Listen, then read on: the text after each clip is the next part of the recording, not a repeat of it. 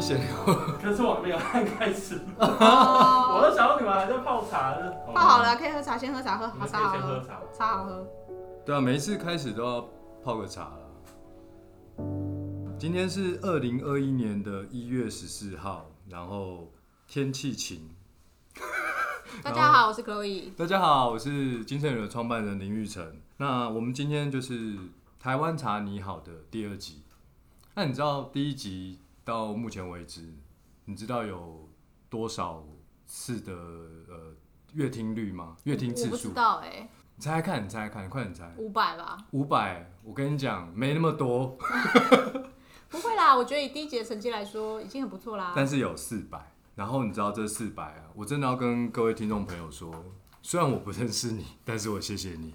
这个四百，因为我本来预估应该不会破一百，因为对我你自己也太没自信了吧？不是不是，我一直都是没有自信的人，但是我有对于台湾茶满满的爱，爱填补了我内心的不健康以及内心的空虚。哎，先别说这个，你不觉得今天天气不错吗？先别说这个了，先来喝杯茶。哦，好好，我已经在喝啦、啊。嗯，对，我们按照惯例每一集都要泡个茶。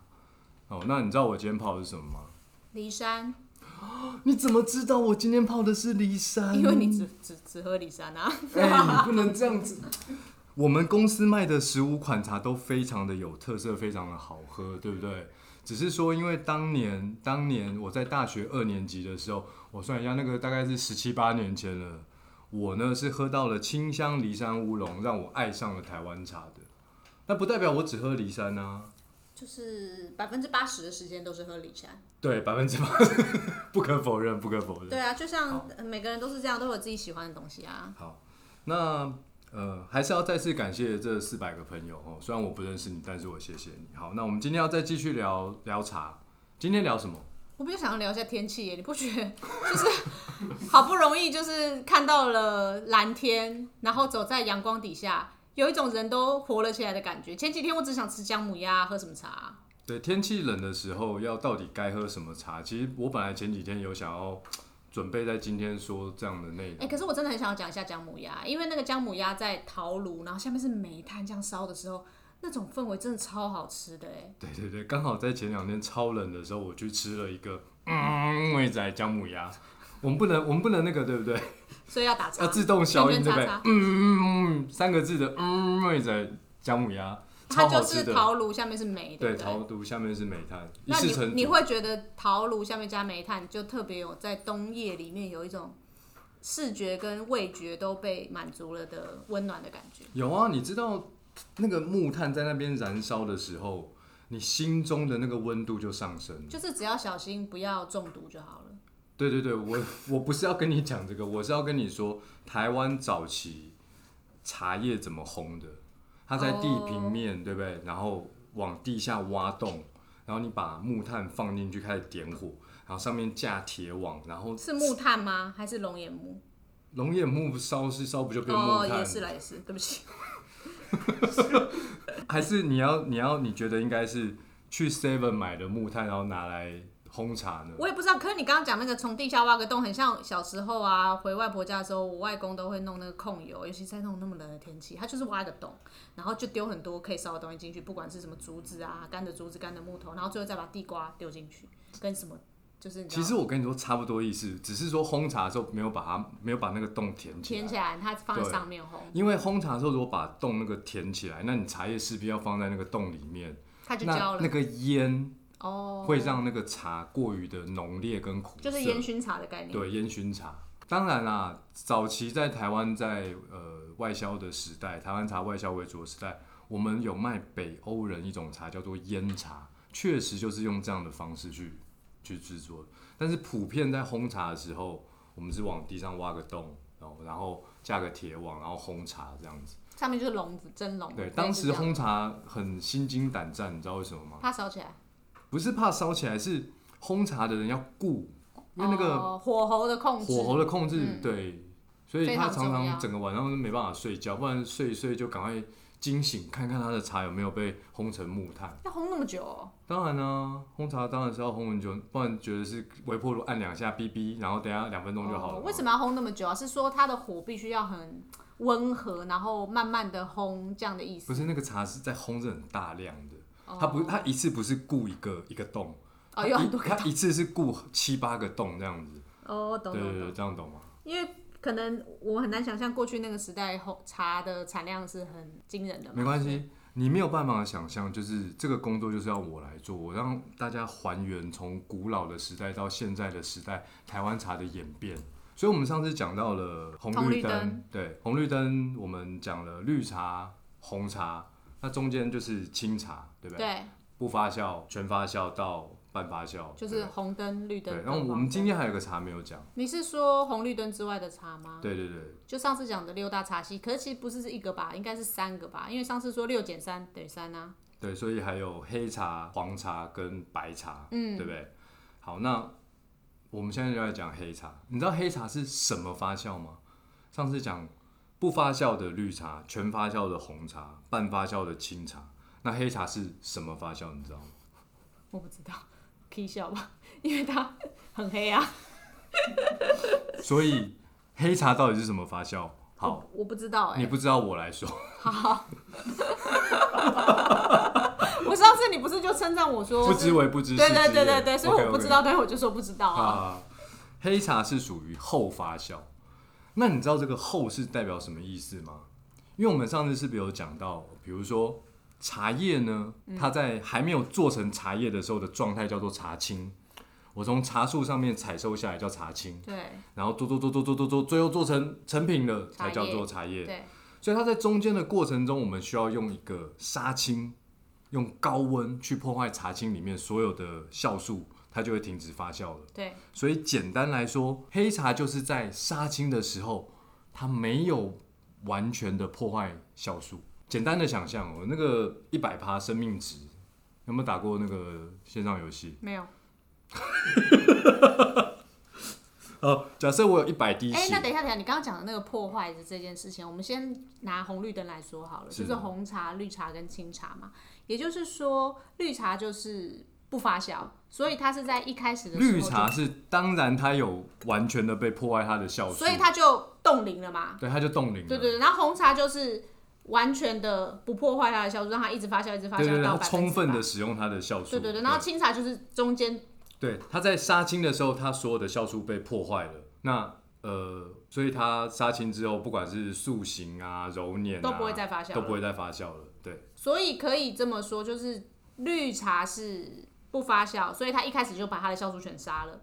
然后红茶就是全发酵，它就是让它自然的发酵到百分之百。对然后清茶呢，就是它发酵到某一个程度的时候，就把它的酵素全杀了，所以它就停止发酵了。对对对对，黑茶是杀青之后还会发酵。因为它没有全杀光，没有就只杀了百全分之杀八十，我乱说的。对对对然后就是它还有残存了一些就是可以发酵的物质，对所以对，就它没有全杀光。就是如果以蟑螂药的效果来说的话，这样的蟑螂药在市场上是绝对卖的很差的。哦对，要杀就要全杀，它为什么半杀呢？应该有一些原因吧。那那你应该知道，黑茶其实大部分就是普洱茶嘛。我对们啊我们常听到的就是我黑茶想其实想象普就洱是茶普洱，茶，对。对。那普洱茶你也知道，它有很多价格非常的它高，超贵的欸，对，一片饼就是好几万、好几十万，甚至上百万都有。哎，嗯，那你有没有想过一个问题哦？大部分做普洱茶的，呃，我们就讲茶农好了，或者制茶人，他们是不是有非常非常高等的智慧，知道说他只要用这种后发酵的制法，然后三十年后或五十年后就可以造福世他的世代代的他子的子孙？孙。你觉得他们是不是这么聪明？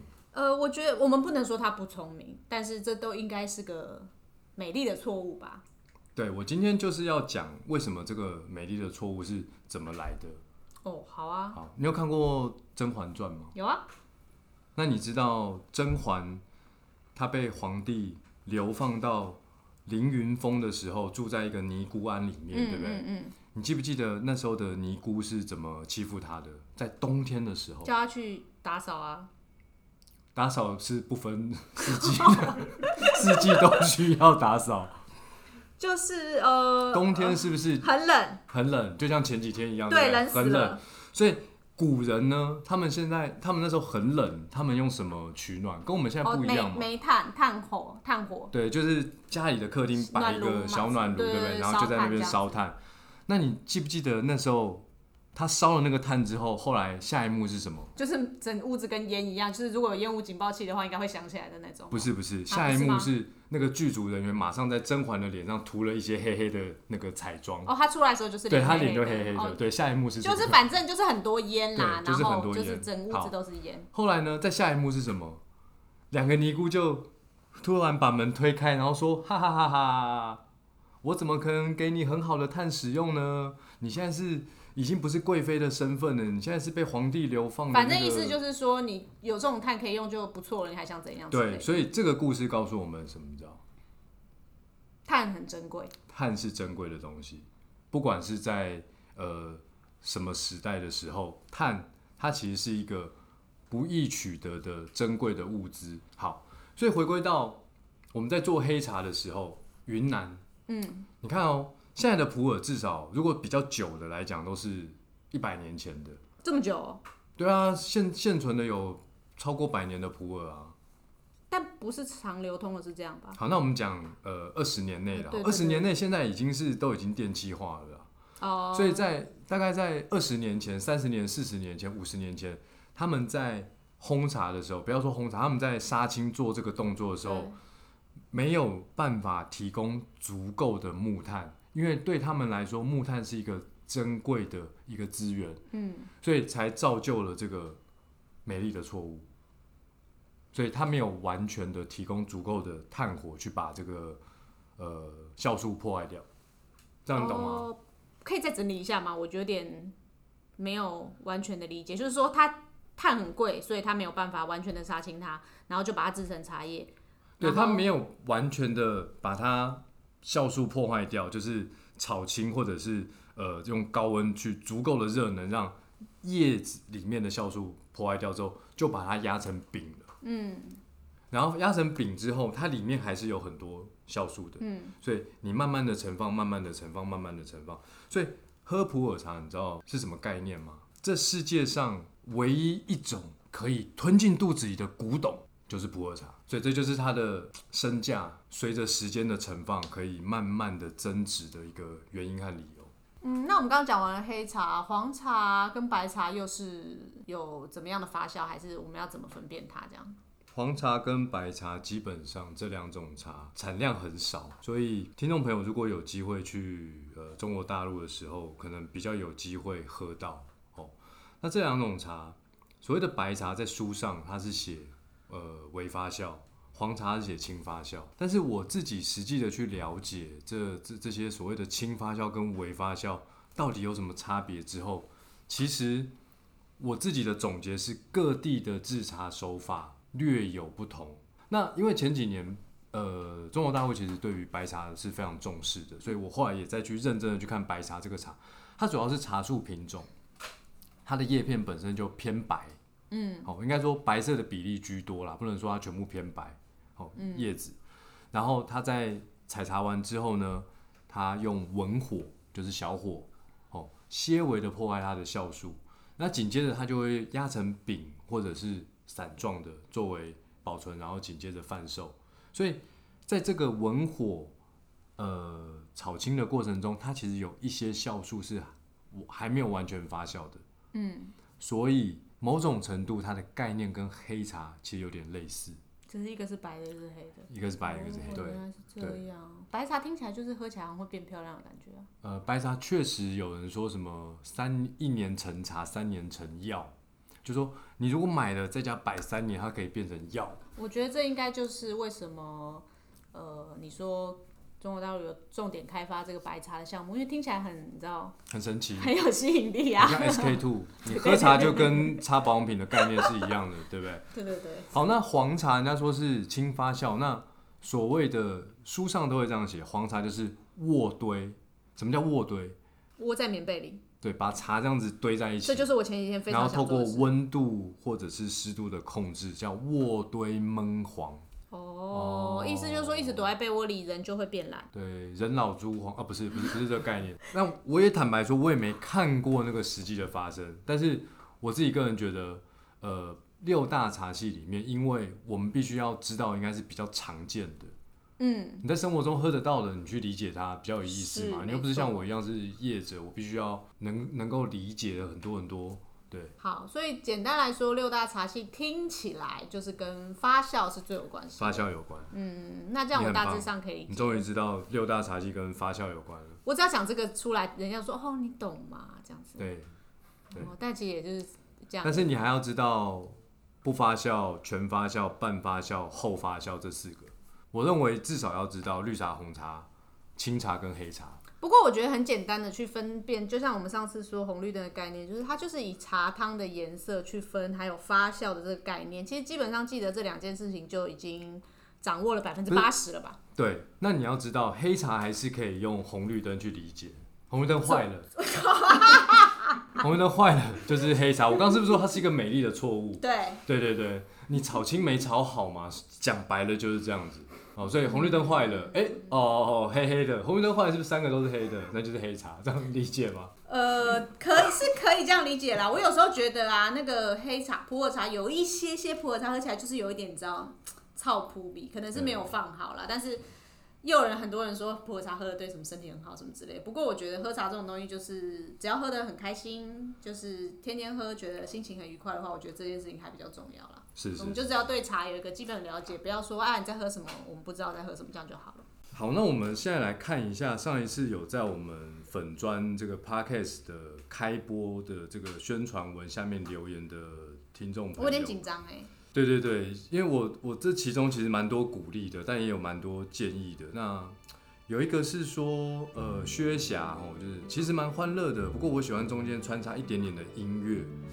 那我觉得这个其实蛮好的，就是说，因为我上次去上那个幸福电台李大华先生的节目啊，嗯，他总共分四段。那在第一段准备要结束之前呢，他就说：“哎、玉成，今天请你来点个歌。”哦，然后我就广播说电台点歌，我很就正说常啊啊，点歌什么什么歌都可以点。他说，对我们电台什么歌都可以放。所以今天呢，我们也要穿插这个部分。就说你现在来点歌，我想点五百。可以啊，伍佰的什么歌都可以啊。呃，那首歌叫什么？Let's Order。所以暂时等一下我将讲你错了啦眼是睛 Last Order 闭啦了是 Last 起 Dance 哦，Last Order 是。是陈奕迅 Last Order 是哒哒哒哒哒，没关系，真的。哎、哎，等一下，等一下，等一下等一下，我们不是说点？我等一下，等一下，等一下是，令长，等一下啊，我们不是说点歌吗？怎么点变歌成啊你唱歌点呢？歌啊，就是中场要有这个桥段，要点歌啊。那我们不是像广播电台一样说，哎，各位听众，我现在来为您播看放。我们这，个是 podcast，你 以为是什么什么广播电台的规格吗？我们就是在一个会议室里录一录而已的概念，是不不是？是不是，我们就是一个人，又要做节目，对不对？又要负责播音乐啊，音乐如果那个音乐人可以前面去代替一下。我跟你讲，其实我最厉害的一首歌，你没有点到，哪一首刷中啊！噔噔噔噔噔噔噔噔噔噔。好了，好好好，可以了，可以了，我觉得很棒，很棒，很棒，很棒，很棒。好，所以那我们来看一下下一个，下一个。留言就是，今天我还是要再次跟这个方心说声抱歉，因为他说整体结构有点松散，我觉得今天的内容结构还是蛮还是松散的蛮松散的， 再次跟您说声抱歉。还有什么要讲的吗？我觉得都很感谢大家，就是对我们的支持跟鼓励。我觉得可以让我们一直一路讲到明年的过年，我会觉得很开心，因为现在快要牛，现在是快要牛年了，是不是？我希望虎年的时候还可以在这边大家跟大家见面，对然后云、呃空中见面。对，然后因为我最近因为在谈一些年节礼盒的订单嘛，嗯所以呃，我比较被常问到一个问题，就是说现在很多人买了茶，他是要送人的。对，那送了他也不是说要呃，除了有预算考量啊，然后或者是礼盒的样式考量之外，他们其实很在意这个季节到底送什么茶给别人是适合的。这个季节到底送什么茶？你的意思是说就现在是过年冬送季什么嘛，茶？哦，季冬嘛，天很冬冷天嘛，送对不什么对？茶？你冬天送什么茶？其实另外就是说，冬天适合喝什么茶嘛？姜母茶。对，其实我也是想说，应该要喝姜母茶，或者是什么红糖、黑糖的这种茶。因为实在太冷了啦。对对对，不过呃因为茶诶本身它是微寒的植物，那怎么办？那到底应该要喝什么茶？因为其实说实话，过年大鱼大肉的啊、然后又很油腻，其实喝一点茶来去因为我个人减一下的做法是这样子，就是我也不我也不好意思跟客户这样说，但是我个人的做法就是，你说姜母茶吗？不是不是，我会穿着羽绒衣在喝茶。 不会啦，我觉得我自己是觉得说，如果喝一点，一定要喝啊热的。对对对，很棒很棒。天气冷的时候一定要喝热茶，哎、不能喝不冰茶。是这样说，因为你你知道现在最近不能出国，可是你有去过日本的朋友应该都知道，你去日本的时候他都会给你喝什么？水啊，餐冰厅水，都是他冰一定水，会加冰块。对就算你在寒冷的冬天去，他一定会给你冰水，所以我才会说一定要喝热茶，这也没什么奇怪的、啊，就是一定要喝修哎、对对对，你的答案永远那么这么简洁有力。喝热对茶，啊那喝热茶到底喝什么茶？因为台湾茶很多种嘛，嗯不同的品种、不同的产地、不同的工嗯艺，对不对？那你推荐什么两款在很适合在冬天的时候给大家喝好啊的我茶们好了？刚刚有讲到绿茶、青茶、红茶嘛，对，那台湾茶基本上没有黑茶啦，嗯，但台湾茶有呃绿茶、红茶、青茶，其实都有。对，所以，如果你要让这个茶这个微寒的这个特性不要那么喝下去之后，身体明显的感受到手脚冰冷，手脚冰像冷我，这种胃管对对推对荐，那就会你这样可以先从红茶开始，哦，因为它本身已经从绿变红之后，它原来的这个性质已经转变很多了。嗯，对，好，那紧接着就是说清茶里面，哦，它有发酵程度比较高的，也有发酵程度比较低的。好，你还是可以选择清茶里面发酵程度比较高的，譬如说东方美人茶、嗯蜜香贵妃茶，嗯，哦，这类似这这两个。可是怎么听起来好像味道都对，它还是蛮像因为有发酵，所以哦它跟我们的红茶、有高山小叶种红茶概念有一点接近。那除了这个以外呢，就是这种茶还可以除了这种茶以外，还可以喝什么？就是你可以喝哦，比如说，呃，一样是这种高山茶的路线，嗯但是它有经过轻烘焙或者是深烘焙，嗯它制成茶叶之后，它有透过烘焙去转化它的茶汤，让这个茶汤呢引出它的蜜香，接近麦芽糖的蜜香。所以简单说，它有烘焙过，就是有烤过火嘛，就是喝起来也会有温暖的感觉。对，你在喝的时候应该是可以感受到那个几十度这样一喝下去，唰，几十度，呃，烘茶的时候温度蛮高的，好几十度啊、哦。我以为你是在说那个发热衣可以体温加二这样子，我想说喝这个茶也可以增加几十度，那也蛮不错的。所以应该说，冬天要喝茶，你必备什么事情？羽绒衣、发热衣、热茶，然后熟茶跟红茶。哦，所以你会觉得天气冷的时候喝熟茶跟红熟茶就是烘焙过的茶对熟嘛熟，茶然后烘就焙是过红茶会比较推荐在天气冷的时候喝，对就是可以也可以当成送礼的。对，好而且这个熟茶其实它的特色是这样：我们金圣宇有呃四个系列的茶嘛，嗯那所谓的熟茶就是我们的熟香系列。哦我们熟香系列的茶的特色就是它有烘焙温润的口感，细腻的中味体验。烘焙可以理解吗？可以烘焙过的茶，它入口之后会有个温润的口感。嗯，所以那个寒意其实你感受不到。有时候你夏天你要喝比较清爽的茶，这个茶喝起来一点都不清爽，它很温润。嗯，好、那什么叫细腻的中味呢？中味在金圣宇来说就是茶汤入口之后说的感觉，比如说甜度，比如说呃触感，比如说这个茶的风味。所以细腻的中味就是你喝熟茶的重点是茶汤在口腔中，你让它停留久一点，五到十秒。要那么久？五到十秒哦，你的那个茶汤一定要含的五到十秒，你就你就知道我在说什么叫做细腻的中味体验，它的那个味觉层次是非常丰富的，在口腔中。但是吞下去之后呢，很快刚刚那个美好的感受就没了，因为熟香系列的茶，它的重点就是茶汤在口腔中的那那那那几秒钟的一个感受。我觉得这个茶的确是蛮适合冬天喝的，之外就是它应该也蛮适合去油解腻的吧，就是大鱼大肉啊，或是有很多糕饼点心的时候来搭配，也是一个非常好的绝佳组合。对，团圆的时候总不总总免不了要吃吃喝。嗯，那我们今年其实也跟呃青鸟旅行有合作了一款礼盒，它是呃蛋卷配上我们金圣宇的茶包的一个组合。对对。不过它配的是阿里山金萱，是清香系列的哦，哦，它是清香系没列，有所以错哦。 各位，如果你呃前几天已经接收到我们的讯息，就是说知道这个礼盒上市了，你买这个礼盒回家，请你务必在使用前，然、后一定要穿上羽绒衣，然后再来喝茶吃蛋卷。哦，那我最近也是跟我一些朋友说，好吃的蛋卷加上好喝的茶，你送给别人，这个事情叫什么？你这个行为叫什么？你知道吗？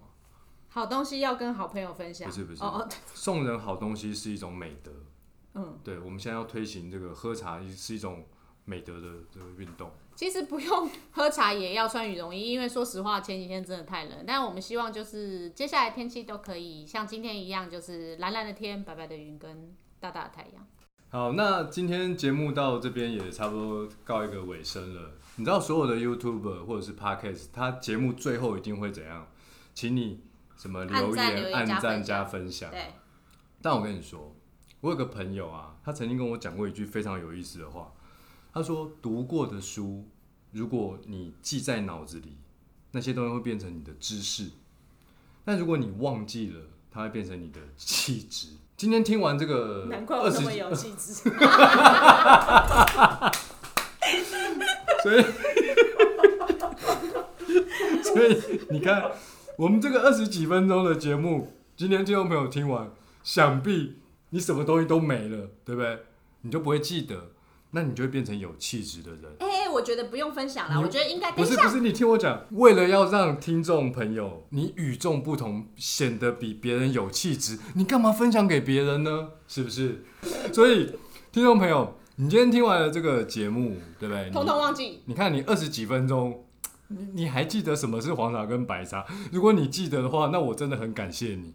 但是我相信大家应该已经都忘记了，所以我为什么不要你分享呢？因为你忘记了，你就变得有气质，对不对？所以你为了要让你跟别的朋友、你身边的人显得与众不同，越来越有气质，你千万不要分享，知道吗？虽然我们不要分享，但是我希望邀请各位听众朋友到我们的呃金盛宇的官方 Line at，你现在只要加入金盛宇的官方 Line at，你就可以到金盛宇永康概念店去体验一杯紫砂壶手冲茶，是免费的哦，欢迎大家都可以来加入金盛宇官方 Line at。不是只有永康概念哦店，哦，有有新竹大圆百店。 Sorry Sorry Sorry Sorry。好，那以上就是我们今天第二集的节目，大家拜拜。我是金盛宇的创办人吕玉成，拜拜，拜拜。